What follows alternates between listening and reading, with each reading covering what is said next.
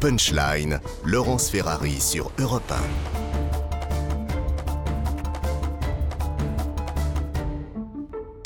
Bonsoir à tous et bonsoir à toutes. Bienvenue dans Punchline ce soir sur CNews et sur Europe 1. La réforme des retraites devant les sénateurs avec comme objectif notamment de faire voter un amendement en faveur des mères de famille, les sénateurs qui souhaitent aussi relever le niveau des débats après le chaos de l'Assemblée nationale. On les entendra, on reviendra aussi sur cette journée du 7 mars qui se profile avec euh, des blocages côté syndicat. On évoquera aussi cette nouvelle envolée des prix euh, dans l'alimentaire, plus 14,5% pour le mois de février. Le bras de fer entre les industriels et la grande distribution se termine ce soir avec à la clé sans doute une nouvelle hausse de 10% pour le mois de mars. Les consommateurs réduisent leurs dépenses alimentaires pour encaisser le choc de l'inflation. Voilà pour les grandes lignes de nos débats ce soir. Euh, ce sera juste après le rappel des titres de l'actualité de 18h. Europe 1, Punchline. Laurence Ferrari.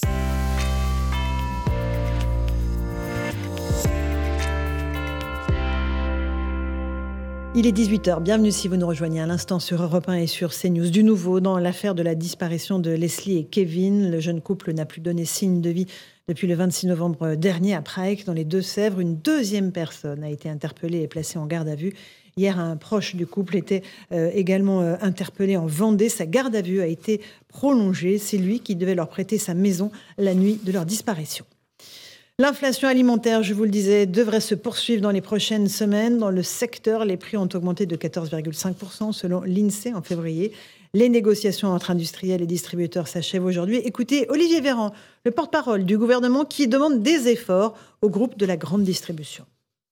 Ce que nous demandons, c'est tous les efforts qui peuvent être réalisés pour donner de la visibilité, de la lisibilité, de la clarté et faire baisser les prix de manière forte sur des produits du quotidien essentiels pour les Français, quel que soit le supermarché dans lequel le consommateur se rend. Ce qu'on veut, c'est que le panier de la ménagère ou le panier du ménager euh, se puisse euh, être à prix euh, cassé sur les produits essentiels du quotidien. Et puis pour protester contre l'explosion des prix de l'électricité, un collectif de boulangers a saisi aujourd'hui le Conseil d'État. Il souhaite que le bouclier tarifaire qui limite, vous le savez, la hausse à 15% pour certains, soit étendue à tous les professionnels du secteur.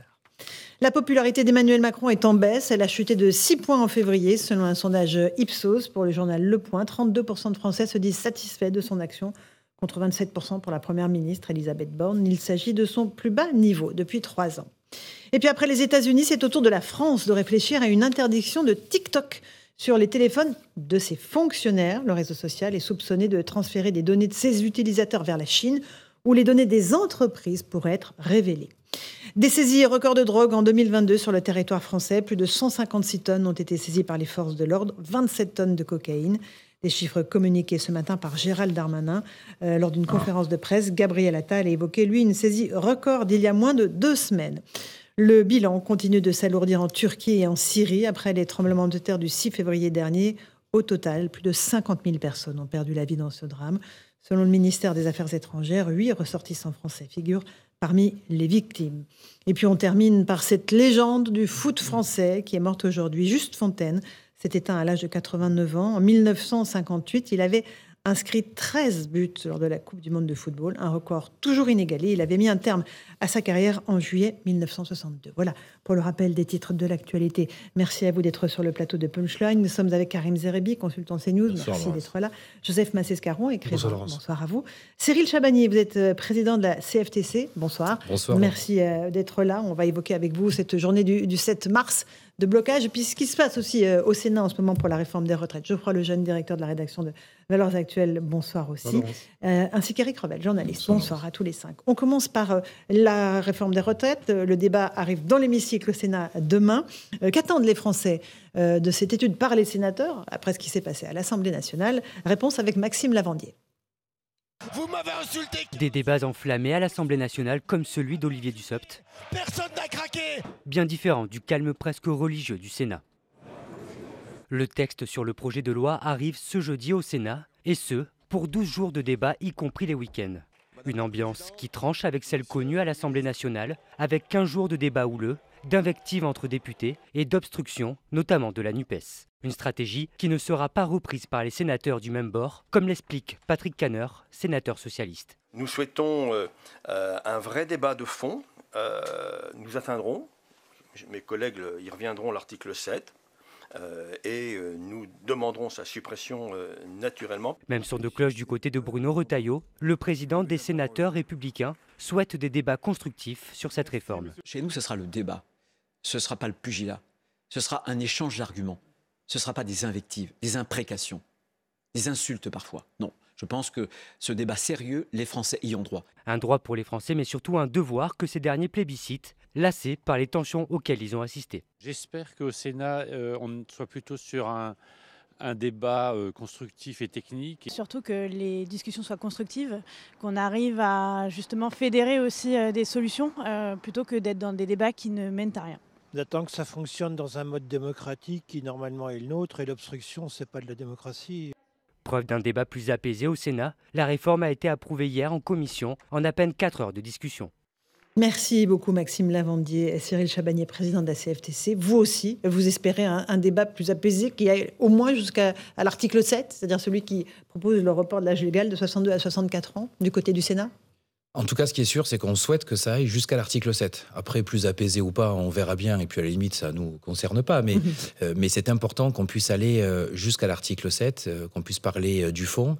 Et on sera curieux de voir au Sénat, mais après en commission paritaire, surtout parce qu'il n'y a pas beaucoup de suspense au Sénat, le vote, mhm. le vote de cette commission paritaire et que chacun prenne ses responsabilités. Et surtout lorsqu'ils retourneront dans leur circonscription et auprès de leurs électeurs, qui voient que tout le monde sache ce qu'on a voté, ce que son député, ce que, son sénateur a voté, s'il a été voté pour ou contre. Mhm. Donc oui, il faut aller jusqu'à l'article 7. Et si on peut parler un peu plus de fond et un peu moins d'invectives, on en sera bien content. Que vous avez le sentiment que les Français ont le sentiment justement qu'on leur a volé le débat? C'est-à-dire qu'il n'a pas eu lieu, le débat, au fond, sur ce report de l'âge de retraite oui, je pense. Euh, alors, il y a certaines personnes qui étaient euh, plutôt satisfaites que de ce blocage, parce que en disant, euh, quitte à avoir un blocage, ça peut permettre de mhm. peut-être avoir un texte qui est annulé mais beaucoup et la grande majorité souhaitaient pouvoir parler euh, du fond. Et, malheureusement, on en a très très peu parlé. Alors c'est vrai en plus qu'il a été beaucoup mis en avant euh, les invectives. Il y a quand même eu, dans certains moments, un peu de discussion sur le fond, heureusement, mais, mais, mmh. euh, mais pas suffisamment. Et il y a des sujets qui sont très importants. Sur l'emploi des seniors, par exemple, ça a été passé très très rapidement. D'autres sujets sur la pénibilité ont quasiment pas été évoqués ou très très peu. Euh, donc, ce sont des sujets qui sont majeurs dans cette réforme des retraites. Donc, j'espère qu'au niveau du Sénat, on pourra parler de ce fonds-là. Oui. En même temps, ça va pas être difficile de faire mieux que l'Assemblée. Eric euh, Revel, je vous vois sourire. Mmh, oui, non, ça va pas, ça va pas être difficile. D'autant que bon, les sénateurs, ils ont cette image de, de sage, c'est mhm. la, haute chambre. Mais ce que j'aurais dire quand même, c'est qu'on a un système de, représentation nationale en France, euh, et tant mieux, qui repose sur le bicaméralisme, c'est-à-dire deux chambres, hein, le, Sénat et l'Assemblée nationale. Et je trouve que le, le Sénat, depuis quelques mois, quelques années, yeah euh, fait taire ceux qui se demandent à quoi serve le Sénat, parce que les sénateurs ont sorti par exemple des rapports euh, sur euh, la chasse, la réforme de la chasse, sur, vous vous souvenez, ces cabinets conseils mhm. qui conseillent le gouvernement, et, voilà, et ça coûte très cher. D'une certaine manière, le, Sénat est de retour, j'ai envie de dire. Mhm. la fraude aussi, la fraude fiscale, le, Sénat est, de retour, et je pense que ça va faire du bien à la démocratie, ça va apaiser le ton maintenant.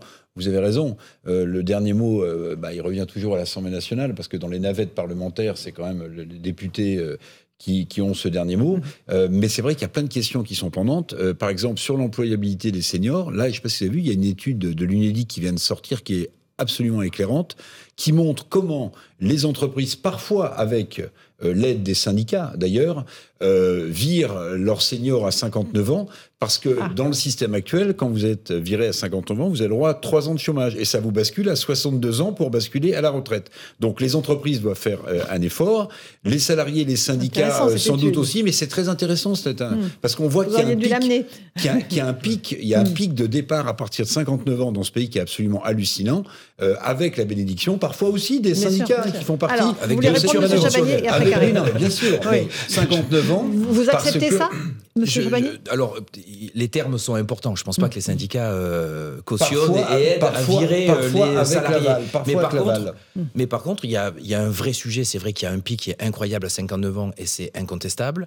Euh, à la fois, les entreprises se débarrassent de certains seniors parce que oui, quand on a pas eu de carrière hachée, en tout cas dans un court mm. terme, on a droit à ces trois ans de chômage. Mais il est vrai qu'on a aussi une responsabilité, non pas dans le fait qu'ils partent, mais beaucoup de salariés demandent à 57, 58 ans y compris aux organisations syndicales, une rupture conventionnelle. Euh, et parfois, euh, on va trop facilement peut-être vers ces ruptures euh, conventionnelles. Euh, Voilà, c'est pas tout à fait le terme, le terme les- viré. les et c'est vrai qu'il y a aussi une vraie interrogation à avoir si sur le, sur le travail et sur la valeur travail, parce que on se rend compte qu'il y a de plus en plus de personnes, et ça doit tous nous interroger, qui se demandent, ou en tout cas l'objectif dès qu'ils arrivent à 56 ou 57 ans, c'est d'avoir une rupture conventionnelle comme un Graal. Et donc ça interroge sur les conditions de travail, ça Évidemment. interroge sur la valeur travail, ça interroge sur beaucoup de choses. Voilà. Un tout petit mot, Karim, avant la pause. précision Et sur, sur ces trois ans de chômage, c'est à partir de 55 ans.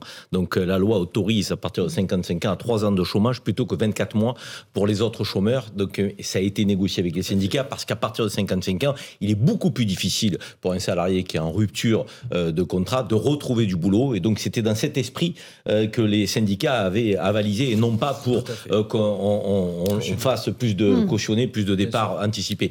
Moi, je pense que les, les Français euh, ont, ont eu le sentiment d'avoir un débat doublement euh, volé, voire usurpé. D'abord, un, le temps du débat.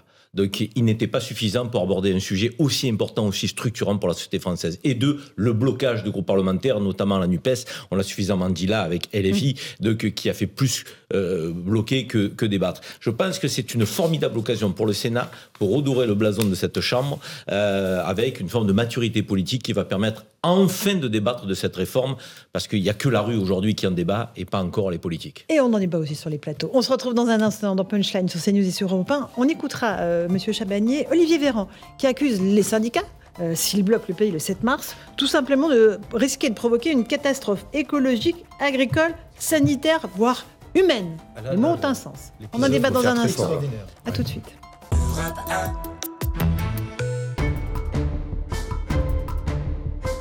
Punchline, Laurence Ferrari sur Europe 1.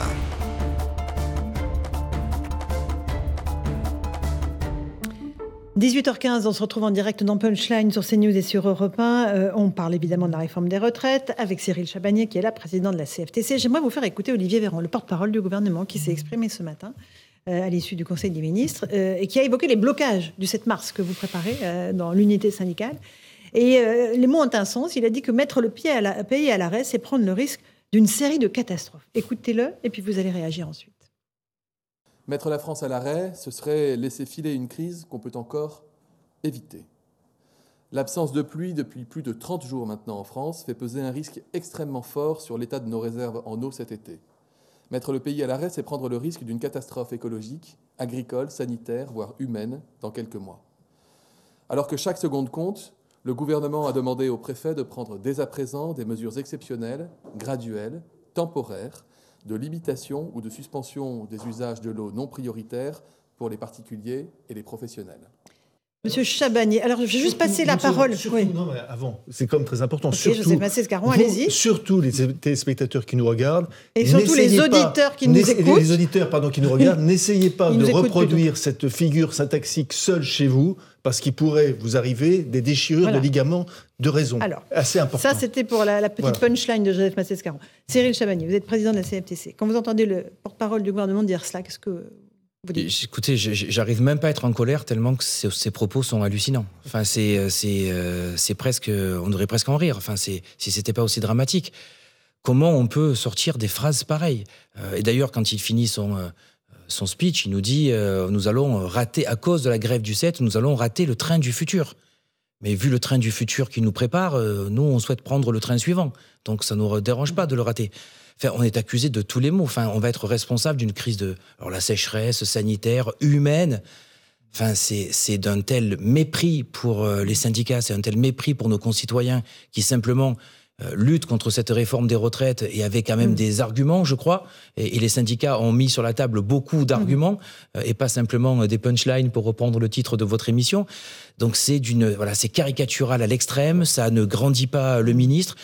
J'ai presque envie de dire qu'il a pris un coup de chaud, sauf qu'en ce moment, prendre un coup de chaud, il faut le faire vu qu'il fait un degré dehors. Mais euh, Mhm. c'est juste hallucinant. Laurent Berger de la CFDT dit comment, euh, un peu de sérieux, monsieur Véran, la sécheresse, c'est la faute des syndicats, la crise sanitaire, idem, et pourquoi pas la défaite en Coupe du Monde Vos tentatives pour décrédibiliser une mobilisation sans précédent contre les 64 ans sont grossières. Ça fait l'unanimité, en fait. hein. Évidemment. Euh, En fait, c'est- alors, allez-y, le réagissez tous. Karim, pendant la crise de la Covid en tant que ministre de la Santé, c'est grotesque. Sa position qui consiste toujours à appeler à la responsabilité de ceux qui sont en désaccord avec le gouvernement, donc euh, les accuser de tous les maux MAUX de notre société, c'est pas sérieux de la part des ministres. On fait pas de la politique comme ça. Je veux dire, à la limite, qu'il apporte des contre-arguments, euh, donc aux manifestants, aux syndicats, à ceux qui s'inquiètent de cette réforme de retraite, mais qu'il arrête de les pointer du doigt, de les culpabiliser, euh, de les rendre responsables de tous les problèmes de notre pays. Enfin, je veux dire, qu- quelque part, ça, ça- il abaisse la fonction politique, Olivier Véran. Donc il ne la rend pas crédible avec cette posture-là. Il y a, il y a- il y a- on, a, on parlé, vous avez, vous avez souligné en effet que, que les Français, il y a une frustration justement sur le débat. La frustration, elle est due bien évidemment au blocage des députés de la NUP, de la NUPES, mais elle est due aussi à l'infantilisation du débat provoqué par l'exécutif et par le gouvernement. Si on rajoute, au, pa- parce que si on rajoute aux propos d'Olivier Véran, euh, disons, pardonnez-moi, la bouillie idéologique dans laquelle Olivier Dussault se débat, hein, euh, et heureusement Mm. qu'il est là pour le coup marqué, euh, pardonnez-moi, à la culotte par un parlementaire qui fait son travail, hein, parce qu'il y a aussi des députés qui ont fait leur travail. Je parle évidemment de, de Gage. hein. Donc, Jérôme Gage, de du Jérôme Parti Gage, qui fait Socialiste. vraiment le boulot. Et euh, on va en ça. parler dans un instant. Parce que là, c'est la- les pensions minimum à 1200 Voilà, euros ça, que vous c'est évoquez, important. qui est encore Ouais. autre chose. Geoffroy Lejeune sur les déclarations d'Olivier Véran. C'est un très Crise bon exemple, humanitaire, les- les- Non, mais, en fait, c'est la déclaration qui s'approche le plus depuis la Bible des douze plaies d'Égypte. En réalité, il a vraiment quasiment reproduit la même chose. Et, et voilà, exactement, pleurer des grenouilles, des sauterelles. On a beaucoup utilisé cette, cette comparaison pour se moquer des gens qui prédisaient le pire en cas de, euh, euh, de choses qui pourraient se passer. Là, il est vraiment là-dedans. C'est exactement ce discours-là.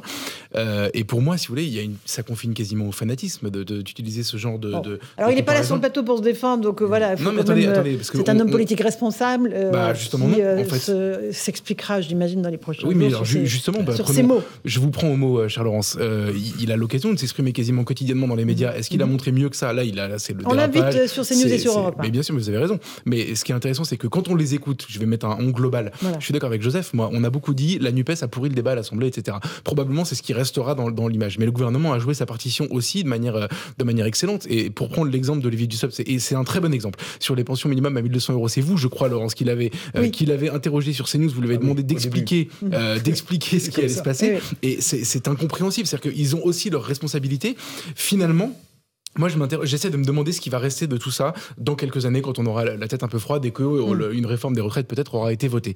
Et je me dis, je, vous promets, je pense ce qui me fait le plus peur, moi, dans tout ça, c'est, euh, je pense que euh, définitivement, on a abattu la dernière légitimité de notre système politique qui était la, la- la représentation parlementaire. Ça n'existe plus. Le gouvernement et la NUPES ont achevé ça. Bon, alors Eric Revel, une réaction? Bah, moi, j'ai essayé de- de- d'analyser euh, c- cette déclaration, euh, oui, hallucinante d'Olivier Véran. Donc, moi, je vois deux hypothèses. La première hypothèse, c'est que parler de la sécheresse quand on parle des retraites, ça veut dire qu'on n'a plus d'autres arguments à Non, opposer. c'était Ou alors, le, pays, le pays bloqué. On va Oui, remettre quand même ou l'église au ou centre du village. C'était pays bloqué égale euh, crise de la Ou sécheresse alors, aggravée. On a peur de raconter n'importe quoi si on prend un argument sur les retraites. Dussopt, rappelez-vous, Mm. Véran, Dussopt, Véran, Dussopt. Véran, ça va concerner 2 millions de personnes. Alors, les 1200 on va en euros. Olivier Dussopt, c'est maintenant 10 000 personnes. Maximum que ça va concerner. Vous me Donc- spoilez tout mon donc- sujet d'après, mais c'est pas grave. Première hypothèse, première hypothèse. Il n'y a plus d'arguments, donc on va dire qu'il va pleuvoir des grenouilles et que les cours d'eau vont s'assécher parce que euh, on ne voudrait pas que la retraite, que l'âge de départ soit 64 ans. Ou alors l'autre hypothèse, parce que ça peut être drôlatique aussi, c'est qu'il s'est trompé de discours. C'est qu'en fait, Non, il avait une pas, intervention à faire sur autre chose, sur la sécheresse, et qu'il s'est gouré de discours. On a presque l'impression, à mais- un moment donné. Mais, mais vous êtes d'accord. Mais vous êtes d'accord J'ai- entendu Non, deux non, fois non, avant, je avant de pas. venir sur Non, ce non, non, plateau. non, je pense pas non plus. mais non, mais Avant de venir sur ce plateau, je me suis posé la question. Il voulait une image forte, euh, marquante, ne reproduisez pas cette figure syntaxique. C'est la même personne, précisons-le, qui, au moment où on voit des débuts de file d'attente dans les stations essence, nous dit il n'y aura pas de pénurie d'essence au mois d'octobre dernier. C'est-à-dire que quand ça l'arrange, il n'y a pas de problème, et quand, euh, quand personne ne lui a rien demandé, ça va être la sécheresse. On a tous évoqué à peu près euh, la réforme, enfin euh, en tout cas l'idée qui était au, présidée au, au moment de l'annonce de la réforme, c'était bon, ok, on vous donne, on vous colle deux ans de plus, mais vous, les petites pensions, tout le monde l'aura à 1200 euros minimum. Ah, pour tout le monde. Bon, et puis on s'est aperçu qu'évidemment, c'était pas tout à fait ça. Explication de Gauthier Lebret, et puis je vous passe la parole, Monsieur Chabanier. C'est un feuilleton qui n'en finit plus. Au départ, le gouvernement avait promis, Olivier Véran en tête, le porte-parole du gouvernement, que 1 800 000 Français toucheraient une pension minimale de 1200 euros. En fait, 1 800 000 Français vont voir leur retraite revalorisée allant de 0 à 100 euros avec une revalorisation en moyenne de 33 euros selon l'économiste Mickaël Zemmour. Ça, on le savait déjà.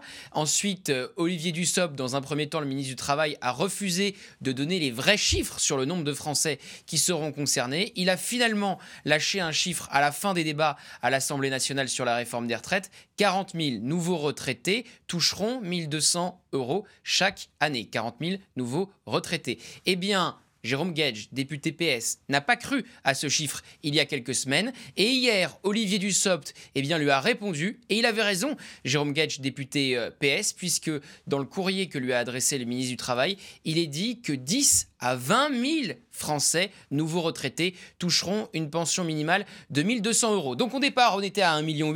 Ensuite, on est passé à 40 000 nouveaux retraités. Et aujourd'hui, on est entre 10 et 20 000 nouveaux retraités chaque année qui seront concernés par cette pension minimale. Le gouvernement a bien du mal à s'extirper de cette faute de communication. Et il n'y a pas eu qu'une faute de communication sur la pension minimale, mais également sur les femmes, sur les carrières longues, cette grille de bingo où on ne cotise pas le même nombre d'années 43 ou 44 ans en fonction de si on a commencé à un âge père ou impair avant 21 euh, ans. Donc faute de communication pour le gouvernement et les partis de gauche s'en servent déjà pour tenter de mobiliser pour le 7 mars prochain. Vous connaissez l'objectif de la NUPES et des syndicats, bloquer le pays mardi prochain.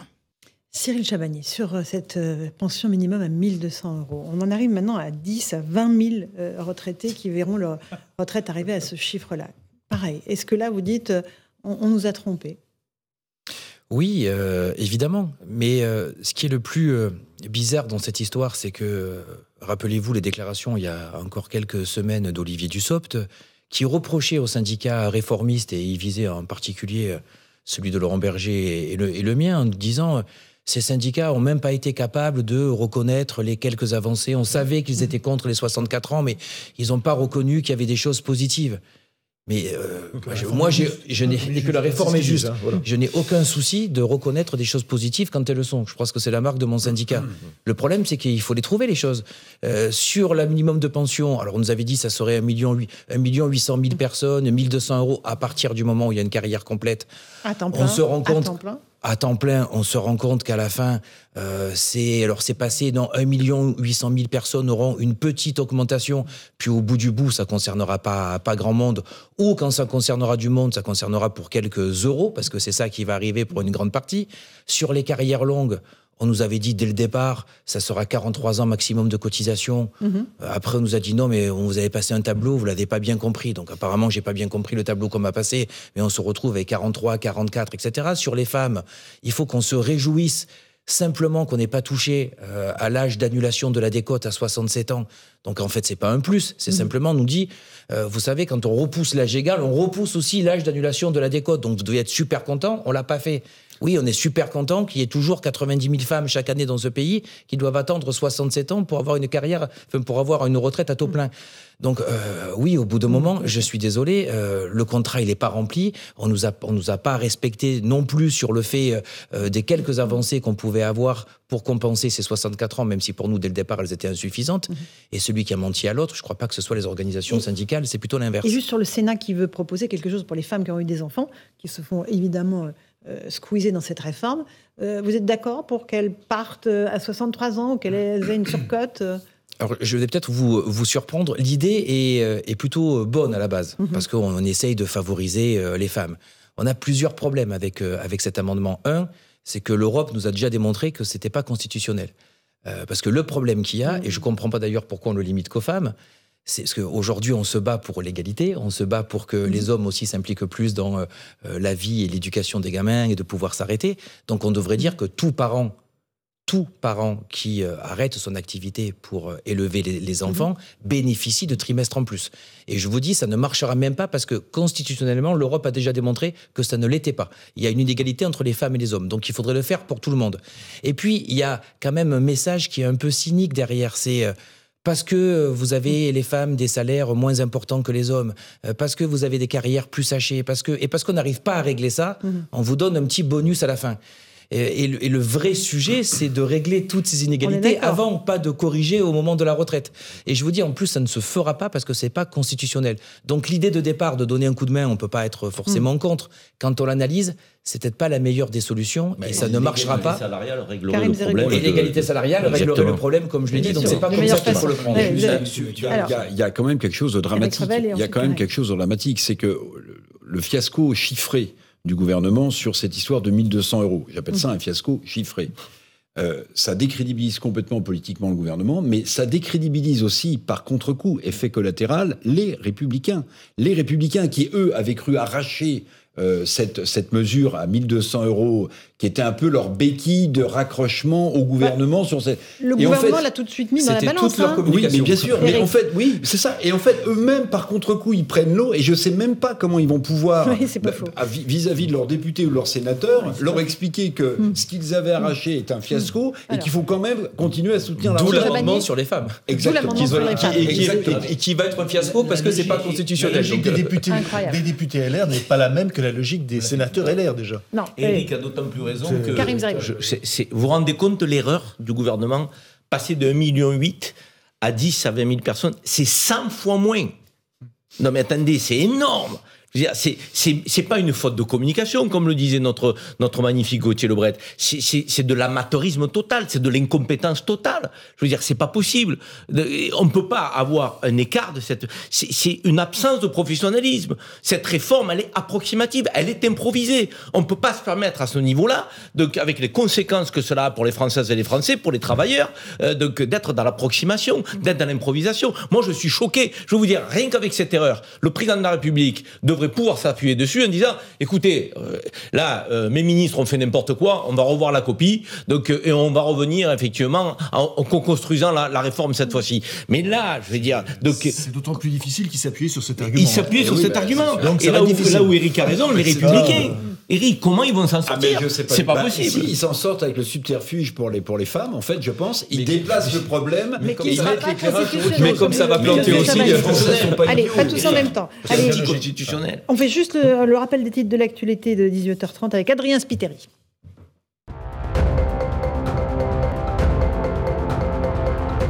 La grande mosquée de Bordeaux a été taguée hier matin. Sur les murs, on pouvait lire Vivre ensemble tue, signé Action directe identitaire.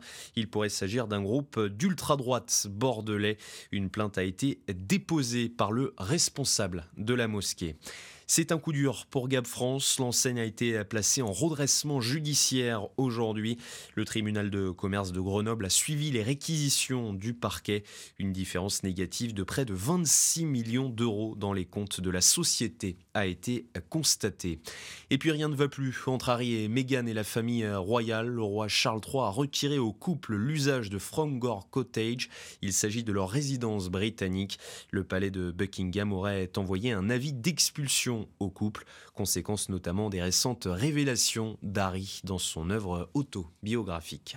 Merci beaucoup pour ce rappel des titres de l'actualité. On va faire une minuscule pause. On se retrouve avec nos débatteurs. On continuera à parler des retraites. On va aussi parler de l'inflation euh, parce que les négociations entre distributeurs et, fournisseurs et grandes surfaces sont en train de se terminer. Et ça va être très compliqué au niveau de l'inflation, notamment sur l'alimentaire. On en débat dans un instant dans Punchline sur CNews et sur Europe 1. À tout de suite. Punchline, Laurence Ferrari sur Europe 1.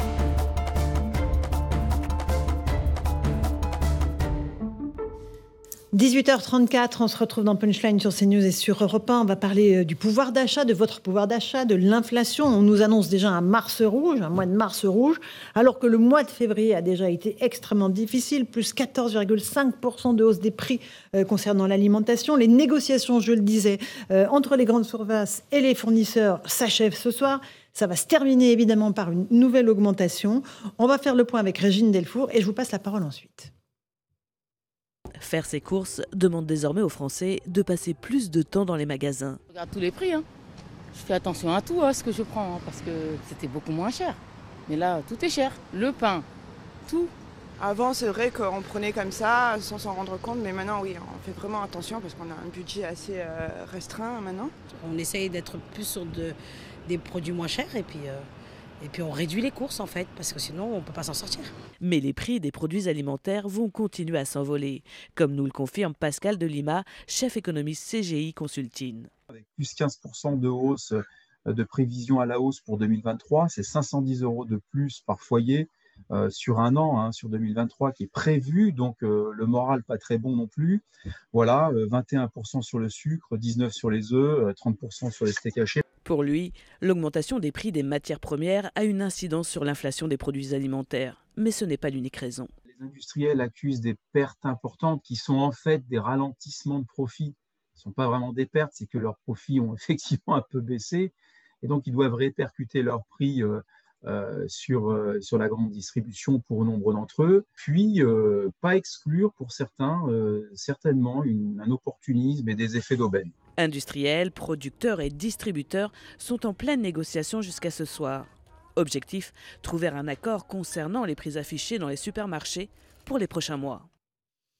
Cyril Chabagnier, vous êtes le président de la CFTC, vous êtes très mobilisé sur les retraites, mais là, sur le pouvoir d'achat et sur l'inflation, c'est une déflagration pour les Français. Mais c'est une, c'est une catastrophe. On a de plus en plus de personnes et ça va être euh, des proportions très importantes qui vont euh, soit mal se nourrir, soit pas se nourrir, ou en tout cas pas faire euh, la totalité des repas. Enfin, c'est, un drame et on le voit de, de, plus en plus. Et sur cette affaire, c'est, on ne comprend pas tout. Enfin, il y a des choses qu'on ne s'explique pas.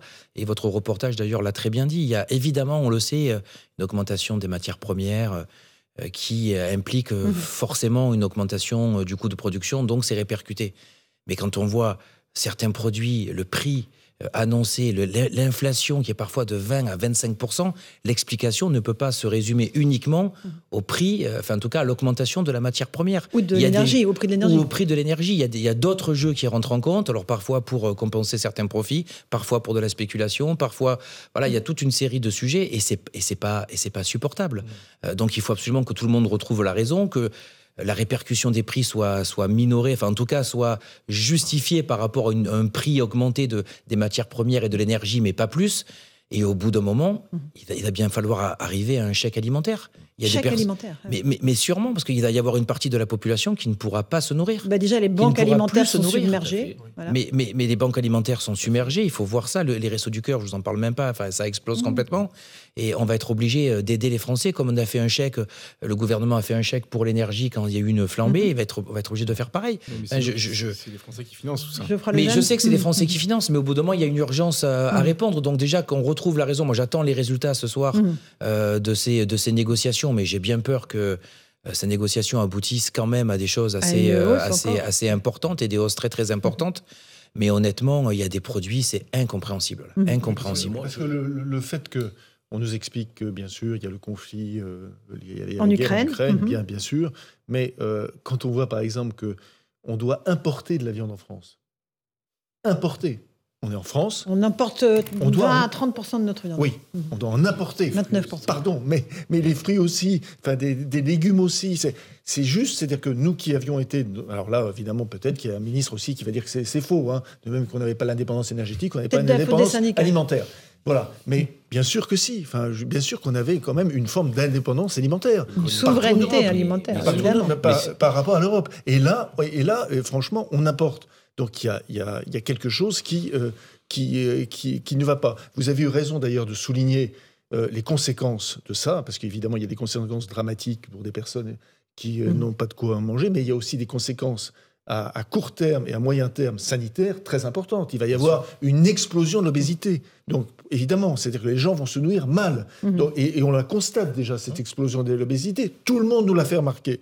Donc cette explosion de l'obésité, mhm. ça va être une explosion des maladies cardiovasculaires, etc., etc., etc. Donc tout, ça, enfin, on reprend tout, on, tire tout, et tout vient, euh, mhm. en effet, comme dit euh, quelqu'un qui est souvent sur cette antenne, il faudrait changer le logiciel. Bon, alors Karim Zerebi, vous je aurez pense que, Je ne sais pas si on mesure comment la situation est dramatique. J'étais avec un éleveur hier de l'Aveyron, euh, de, qui, m'expliquaient qu'il y avait de moins en moins d'éleveurs, ils n'en peuvent plus des abattoirs qui ferment dans le pays, donc euh, les importations de viande ne vont faire qu'augmenter.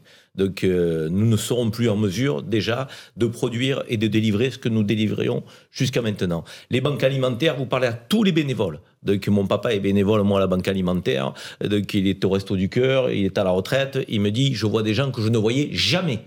Des gens qu'on ne voyait jamais. Des gens qui bossent. Donc des gens qui, qui peuvent être considérés comme des classes moyennes de, qui, qui, ne peuvent plus remplir le frigo, qui ont des fins de mois difficiles, de, qui, qui, ne parviennent plus à nourrir correctement leurs enfants, leurs familles. Je ne sais pas si on mesure la situation dramatique. Alors moi, je veux bien qu'il y ait une augmentation des prix de l'énergie. Je veux bien qu'il y ait une augmentation euh, de, que, des prix en termes de fabrication, euh, les conserves, le fer, tout ce qu'on veut. Je pense qu'il y a des profiteurs de la crise. Très clairement, il y a des profiteurs de la crise. Il y en a qui mmh. s'en mettent plein les poches. Je mmh. pense qu'il y a des industriels et il y a des acteurs de la grande distribution qui ne jouent pas le jeu. Et je vois que toutes les injonctions gouvernementales ne sont pas suivies d'effet. C'est pas vrai. Donc quand le gouvernement dit il va falloir faire un effort, il va falloir plafonner un peu les prix, il va falloir ce sont des injonctions qui n'ont aucun effet, qui ne sont pas suivies d'effet. Vous avez vu même Total quand on était à 1,99 à la pompe, je veux dire 1,99, on était à 2,01. Je veux dire l'effort il est quand même minime quoi, je veux dire soyons sérieux. Il y a des gens qui s'enrichissent pendant cette crise et il y a de nombreux Français par millions qui s'appauvrissent à moins cette situation, il va falloir quand même l'indiquer telle qu'elle est. Éric Revel, il y a des professeurs de crise, qui sont-ils? Bah oui, il y a des professeurs de crise, ce que Pascal Delima appelle des effets d'aubaine, hein, ça c'est un terme économiste pour dire qu'il y en a qui tirent profit d'une situation mhm. compliquée pour les autres. C'est vrai. Bon, mais il y a aussi une part de, réel qu'il faut quand même souligner, c'est que euh, tous les coûts de production ont quand même augmenté pour les industriels. Pour les industriels. Il n'y a pas que le coût des matières premières. Le coût de l'énergie, Karim Zeribi mm. parlait des conserves, c'est juste. Quand vous faites du métal, de l'acier ou du fer blanc, euh, ben vous avez une facture qui a explosé. Euh, bon, mais en fait, il y a aussi un jeu entre les distributeurs, enfin un jeu j'emploie le mot euh, qui n'est pas très adroit, il y a aussi un je te tiens par la barbichette, c'est-à-dire que les distributeurs savent très bien que les, les produits ont besoin d'être référencés, si possible, en tête de gondole pour bien se vendre, sinon leur chiffre d'affaires baisse. Donc il y a aussi un bras de fer, si vous voulez, dont les distributeurs essaient aussi de tirer profit de leur côté, parce qu'eux, ils jouent aussi leur image de marque mhm. d'enseigne pas chère. Et puis, les, réponses du gouvernement. Les réponses du gouvernement. Vous vous souvenez euh, de ce panier anti-inflation Alors oui, c'était sur la table. Vous vous en souvenez euh, Il y avait une, quoi, une vingtaine de produits dedans qui devaient être à taux très très bas, après très bas, voilà, qui devaient être fixés. Bon. Et c'en est où ce truc-là bah, bah, C'en est nulle part, même si Olivier Grégoire explique que le dispositif est toujours sur la table. En fait, il devait être mis en place euh, au mois de mars. il est pour l'instant dans les nimbes de, de, de Bercy. Et puis surtout, il y a plein d'enseignes qui ont mis en place leur propre panier anti-inflation promo pour essayer de, hmm. de, redorer euh, leur image de marque. En réalité, on est en train de découvrir, oui, pour euh, la fin de la souveraineté euh, agricole française, on est en train de découvrir quoi? La fin de la souveraineté économique de, de, notre pays. Mhm. On a parlé de la crise de l'énergie avec euh, ce qui s'est passé sur le nucléaire. On parle maintenant de l'agriculture française qui était mhm. euh, sans doute euh, l'un des secteurs les plus, les plus forts de ce pays. On, on, exportait, on continue à exporter. On avait des milliards d'euros d'excédents commerciaux. En fait, tout ça est en train de s'amoindrir. Donc c'est la situation, pardonnez-moi, je ne veux pas être catastrophiste, mais, mais, globale de, la souveraineté économique française qui est en train de péricliter sous nos yeux. Et à chaque fois, on découvre quoi? On découvre ça au profit d'une crise. La crise de la Covid nous a montré qu'on avait délocalisé des productions. Avec la crise euh, actuelle sur l'alimentation, on découvre qu'on importe de la viande. On ne fait que découvrir des choses. mais en fait. Voilà. Mais, en fait, on s'aperçoit, quel que soit le gouvernement, c'est pourtant leur job, que rien vraiment n'a vraiment été anticipé. Rien n'a été anticipé. Souvenez-vous, Laurence, de ce chiffre, moi qui me tétanise. On a aujourd'hui le niveau d'industrialisation en Europe le plus faible avec la Grèce le, PIB, euh, euh, l'industrie française ne contribue plus qu'à 9% du PIB français. 9%, c'est-à-dire le niveau de la Grèce. Je n'ai rien contre les amis grecs, mais on avait, on avait une industrie, on a vendu des marques, on a vendu des, des, des, Alstom, on a vendu des Arcelor, on a vendu des Péchinets, on s'est désindustrialisé. Et à partir des crises, oui, on se rend compte qu'on est euh, nu comme le roi. Euh, Monsieur Chabagnier, ce constat de la désindustrialisation de notre pays, de l'inflation, vous l'avez fait évidemment dans votre syndicat, la CFTC Oui, évidemment, mais très tôt, nous avons dit qu'il fallait retrouver, enfin en tout cas, il y avait trois politiques à faire, c'était la relocalisation et la réindustrialisation. Deuxièmement, c'était la souveraineté, alors qui peut être française ou parfois européenne d'ailleurs, parce que ça se discute. Et il y a trois souverainetés qui sont capitales pour nous. Il n'y en a pas que trois, mais en tout cas trois qui seraient prioritaires, c'est alimentaire, énergétique et tout ce qui est médicaments. Voilà. C'est les trois euh, peut-être priorités à mettre et sur lesquelles on n'a plus. Et puis, euh, il y a aussi à. Et on est mal sur les trois. voilà, et on les a pas tous les trois aujourd'hui. En tout cas, on les a beaucoup moins qu'avant. Et puis, euh, tout ça, ça nécessite aussi un aménagement du territoire parce qu'on ne peut pas relocaliser, on ne peut pas euh, avoir une certaine souveraineté sans repenser aussi l'aménagement du territoire. Donc, c'est des propositions que nous avions fait, que nous avions envoyées d'ailleurs à la CFTC, aux candidats à l'élection présidentielle, dont maintenant ça remonte quasiment à un an. voilà, donc, donc ce constat, il est là. Et sur le panier sur le panier anti-inflation, j'ai bien peur que le gouvernement sorte le panier anti-inflation une fois que les 25% auraient été appliqués à tous les produits. Donc à ce moment-là, mhm. bloquer les prix, il sera beaucoup, il sera trop tard. Mhm. Donc heureusement, oui, que certaines euh, structures ont fait leur propre euh, et certains magasins ont fait leur propre leur propre panier, mais c'est catastrophique. Et en plus, on nous dit que ça va être énorme au mois de mars, mais euh, avril peut-être peut-être euh, équivalent au mois de mars.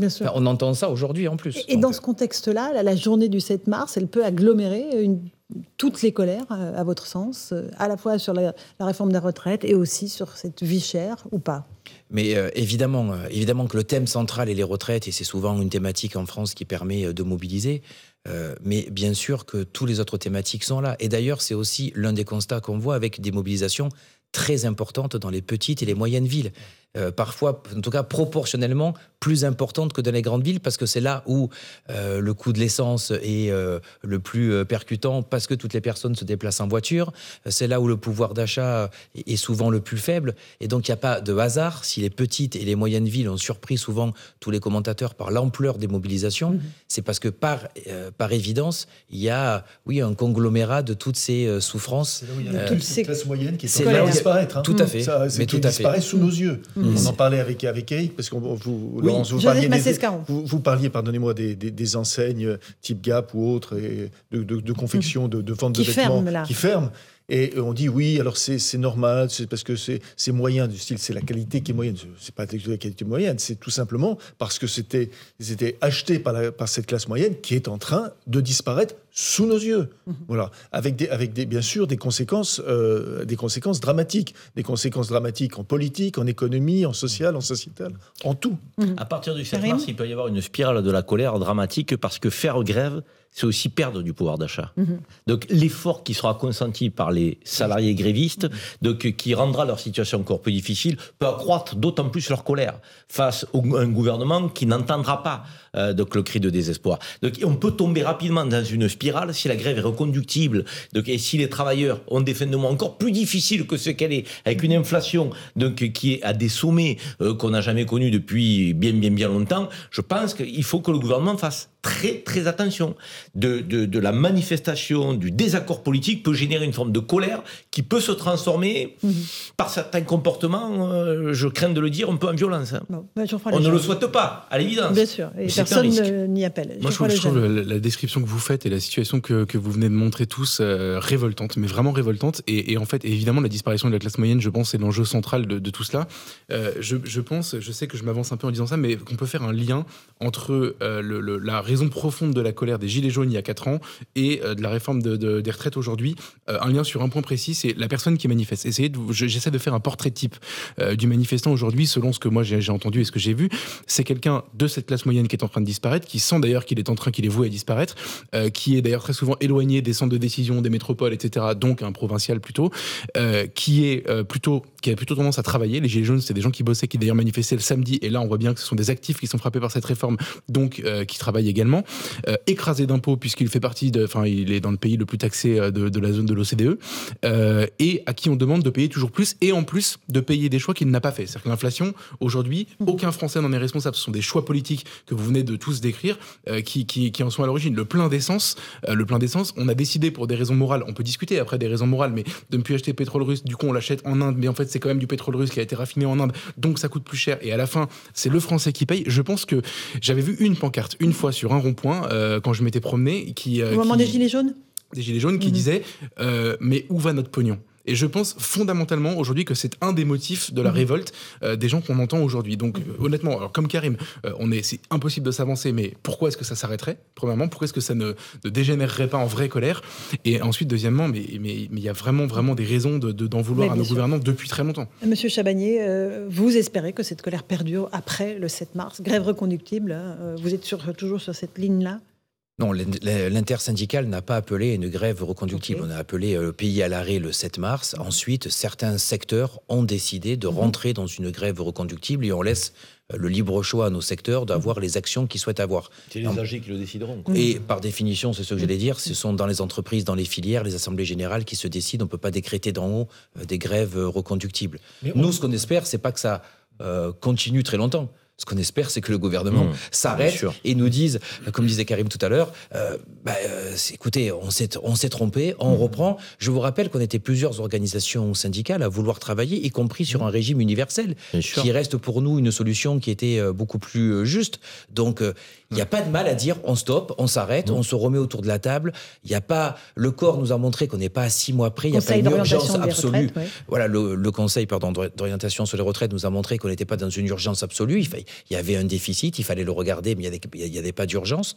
Et donc, on se remet autour de la table. Et je crois très franchement qu'on peut, avec les organisations syndicales, en tout cas avec certaines, on peut trouver. Mais vous pensez qu'en une, journée, vous pouvez arriver à faire re- en une journée faire reculer le Alors d'abord, c'est pas une journée, on se manifeste dites- depuis le 19. Non, mais d'accord, mais Euh, vous et je crois misez qu'au beaucoup sur le 7 moment, mars. On mise beaucoup sur le 7 mars parce que je crois que ça va avoir une ampleur qui va être différente et on n'est pas que simplement sur des manifestations ou des grèves. On a aussi beaucoup de, euh, de commerçants, d'artisans, de, d'entreprises du bâtiment qui nous disent on, on va fermer parce que c'est pas possible de cautionner cette, euh, cette réforme. Euh, oui, je crois qu'on peut faire plier et les gens sont encore, euh, en tout cas les personnes chez nous sont encore motivées, ils croient encore qu'on fera plier, euh, qu'on fera plier le, le- Mais le- le gouvernement. Et on ne veut pas faire plier pour dire on fait aucune réforme. On fait plier pour dire c'est pas la bonne réforme. Remettons-nous autour de la table et trouvons une solution ensemble. Vous voyez, en plus, on est prêt à se remettre autour de la table pour trouver une point- solution. C'est fou à quel point, pardonnez-moi, votre maturité tranche avec l'immaturité de l'exécutif et l'immaturité des, des parlementaires au parle- euh, à, à l'Assemblée nationale. fait de venir non, mais attendez, eh oui. non, mais attendez, il y a un moment donné, il y a un moment donné, il faut dire les choses. C'est-à-dire, ils ont tablé sur une, une forme d'ordre, enfin l'ordre entre guillemets, euh, à l'Assemblée et Mhm. le désordre dans la rue. Ils souhaitaient tellement de désordre dans la rue, et c'est l'ordre dans la rue et c'est le désordre à l'Assemblée nationale.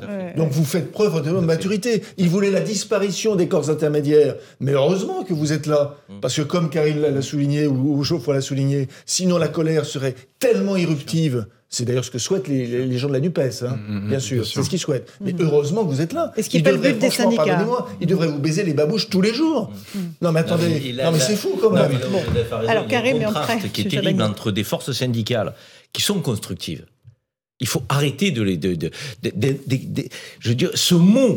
J'appelle à la responsabilisation. Mais c'est- Mais c'est insupportable. Je veux dire, donc, on voit bien qu'on a un Cyril Chabagnier qui est le représentant de la CFTC, et quand on entend Laurent Berger, et quand on entend cette intersyndical globalement, on a affaire à des gens responsables. On a affaire à des gens qui ne veulent pas le chaos dans le pays, qui veulent que le pays avance, que le pays retrouve une dynamique, donc euh, avec une justice sociale à la clé. Je veux dire, donc il faut travailler avec ces gens-là. Je veux dire, ils tendent la main au gouvernement, c'est le monde à l'envers. C'est le gouvernement qui devrait tendre la main à des syndicats fermés, repliés sur eux-mêmes. Et là, on a des syndicats qui sont ouverts et qui disent un peu de raison, revenez à la table des négos, discutons. Donc, dans l'intérêt national, dans l'intérêt du pays, portons l'intérêt général ensemble. Donc, et, et- et le gouvernement appelle quoi? À la responsabilité. Mais c'est eux qui sont Un irresponsables dernier mot, Monsieur Chabagnier. Le dialogue est totalement rompu euh, actuellement avec le gouvernement, où il y a encore des discussions? Il y a très peu de discussions, parce qu'à partir du moment où euh, euh, cette réforme, on ne veut pas en toucher, parce qu'en fait, ils veulent, ils veulent rien toucher. Nous À part, toujours. oui, si, ils veulent bien tout toucher sauf l'âge. Oui, enfin, mieux même, au bout du bout, il y a rien n'a été touché. Je veux dire, la seule chose qui a été touchée au, au Parlement, euh, ça a été de supprimer euh, l'index senior, qui était plutôt à la base une bonne idée, mais il fallait le, le rendre punitif. Et euh, là, on n'est pas allé plus loin, on est allé moins loin. Donc, euh, si c'est touché pour faire du moins bien, j'appelle pas ça. Voilà. Mais euh, j'ai plus grand chose à dire, à part que je vais euh, donner euh, des cartes syndicales à mes collègues sur ce plateau, tellement qu'ils ont bien vendu, euh, et, et, en tout cas, L'attitude des syndicats. mieux que moi. Excusez-moi, on est voilà. bien d'accord que, et on est bien d'accord que lorsque Raymond Soubi, conseiller social, Oui. était à l'Élysée, vous étiez reçu, vous aviez un interlocuteur. Il est où l'interlocuteur aujourd'hui à l'Élysée? Il est où? Bah, en tout cas, il y en a peut-être à Matignon. Non, mais, non, mais attendez, c'est vrai. Alors, je- un dernier c'est mot. vrai. Moi, je l'ai 50 dit-. Je, je- je- je l'ai dit depuis le départ, honnêtement, sur les deux premiers niveaux de négociation sur les retraites, quand on a fait pénibilité et emploi des seniors, on a eu de véritables négociations. Et on a pu discuter.